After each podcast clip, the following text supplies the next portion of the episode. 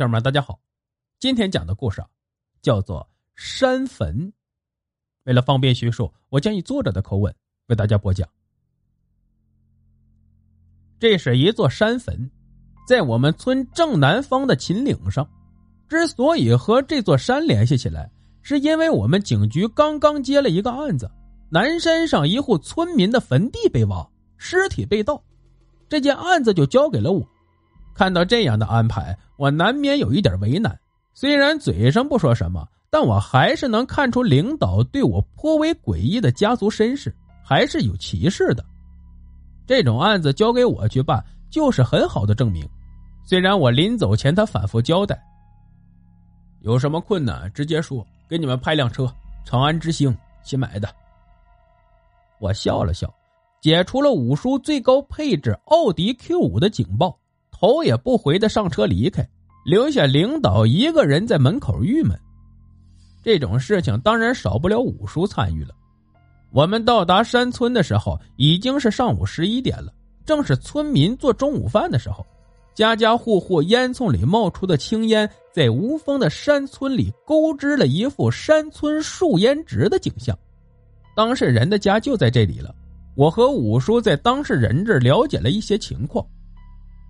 我叫牛五魁。昨天夜里三点多，我在邻居家打完麻将，准备回家。因为我们村子的村民呢，在山上居住分散，从邻居家出来到我家要翻过一个山头，而我母亲的坟地就在这半路上。可是从我母亲坟前过的时候，我就发现这坟地有异样。我娘刚死不过两个月，原来还比较完整的花圈部件散落一地。坟堆上的土也有被重新挖过的痕迹。当时太黑，我壮着胆子到坟前看了看，确实被人动了。我打算第二天天亮的时候过来仔细看看，给收拾收拾，就没再多待，直接回去了。躺下之后就开始做梦，梦里一个女人穿着一身重孝，在我娘坟前哭，声音很凄惨，也很真切。我始终看不见这人是谁。尽管我拼命的往跟前凑，可就是缩短不了距离。那女人和坟头啊，好像会移动一样，我始终和她保持那么远的距离。第二天早上我醒来之后，发现我根本就没有在家里，而是在我娘的坟跟前躺着，这可给我吓坏了。我看了看坟堆，还是昨天被破坏的样子。我赶紧回家喊了家人，去把坟地重新规整了。可是，在我们打开坟坑检查物品的时候，发现棺材空了，我娘没了。那人说到这里，竟然蹲在地上呜呜哭起来。我和五叔提出去坟地看看，这人才抹了几下眼泪，在前面带路了。山路非常难走，特别是秋季雨多，比较湿滑，所以在跋涉了一个小时之后，才终于到了目的地。可是眼前的景象不仅我们感到意外，连牛五魁也瞪大了眼睛。整个坟地不见了，只剩下一块碑。由于五魁带着铁锹，便顺着碑开始挖土，下挖两米，本来早就该挖到棺材了，可是现在一点痕迹都没有。在大约十公分深的土层里，我还看到了烧成灰烬的纸钱，这里应该是坟地没错。可是怎么连坟坑都失踪了呢？难道真有有人偷井的本事？在关中那一带呀，有一种说法，没有人能把井偷走。这无法找到坟冢，实在是太奇怪了。五叔问五魁：“这碑是刚刚下葬的时候就有吗？”五魁道：“这是前两天重修整之后立下的，原本就要修的，没想到竟出了这档子事儿。”五叔点点头，这块地方是山里比较大的一块平缓土地，这样的地形却只有五魁娘一个人的坟。如今坟头被平了，没有这墓碑呀，还真就找不见那坟地所在。一时间没有任何线索，我和五叔只好先回去。临行前交代五魁，有什么情况及时打电话。五魁应了，我们各自回去。我回警局向领导复命不提。第二天一大早，我就接到了五魁打来的电话，说是接到了一封信，让我们赶紧去看看。我和五叔立即开车前往五魁家。一路上，五叔眉头紧锁，不知道在想什么。我担心他心事太重，开不好车，则表示自己开车，让五叔认真思考。五叔同意。刚开了不久，我就觉得不太对劲儿了。大清早的天越来越暗，连汽车的雾灯都因此自动打开了，而我的眼前即使在灯的照射下，依然漆黑一片。我觉得在黑暗中有无数的眼睛在盯着，已经完全失去了对汽车的控制。一时间我毫无意识，根本不知道该怎么办，只是一味的往前开，没有目标。甚至连刹车和换挡都不知道，五叔也盯着前方，面无表情。紧接着，我好像被控制了，车子也被控制。我们在漫无边际的黑暗中前行，却没有终点。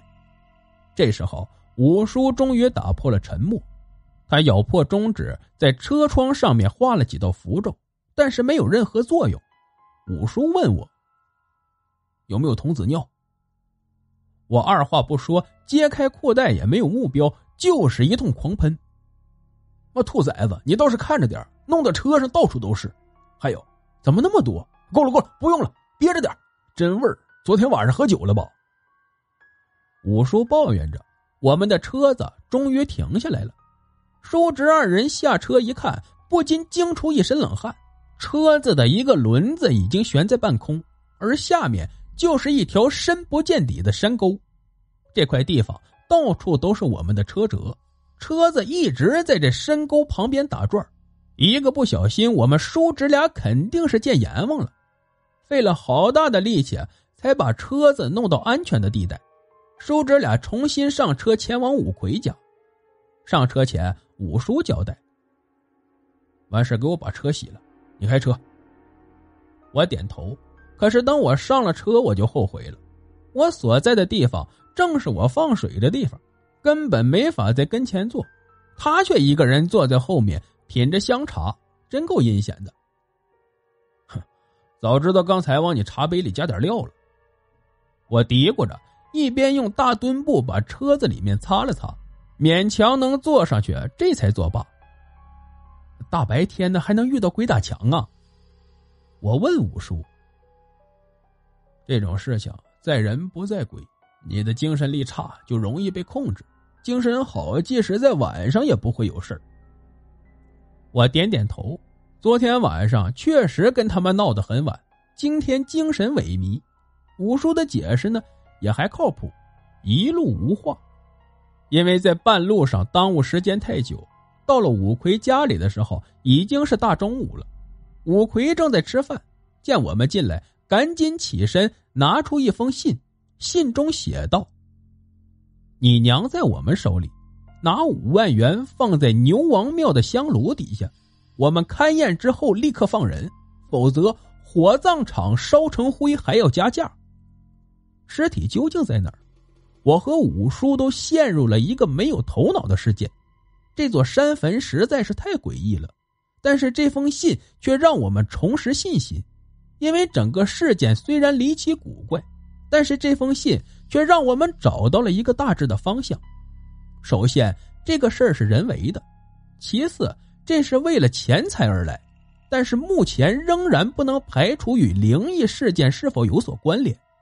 因为五魁遇到的一些事情，以及今天上午我和五叔在车上经历的，都已经很能说明情况了。这件事情。并不是单位要钱那么简单的。下午，五魁的四个哥哥、三个姐姐都来了，商量缴纳赎金的事情。兄弟姐妹七个人为了五万元大吵大闹，根本不像是一家子。五魁一个人坐在那儿一言不发。他在家中最小，母亲生前归他赡养。兄弟姐妹们在其母生前就没少为赡养费吵闹。这时候一下子要五万，更是闹得不可开交。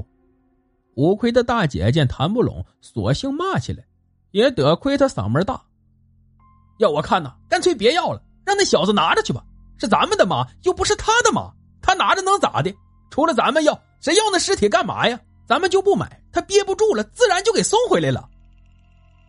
他这一个观点倒是引起了众人的附和。大家认为这个不花钱的方案是最好的方案了，于是纷纷赞同。五魁双手抱着膝盖，没有任何表示。第一次家庭会议就这样不欢而散。五魁哥哥姐姐们的表现难免让他失望。我和五叔虽然属于外人，也都有些看不下去了。据说五魁母亲守寡多年，一个人养着这些孩子，可是临老了，落得连尸体都找不见、没人找的境地。五魁呢，倒也还孝顺，他呜呜的哭着道：“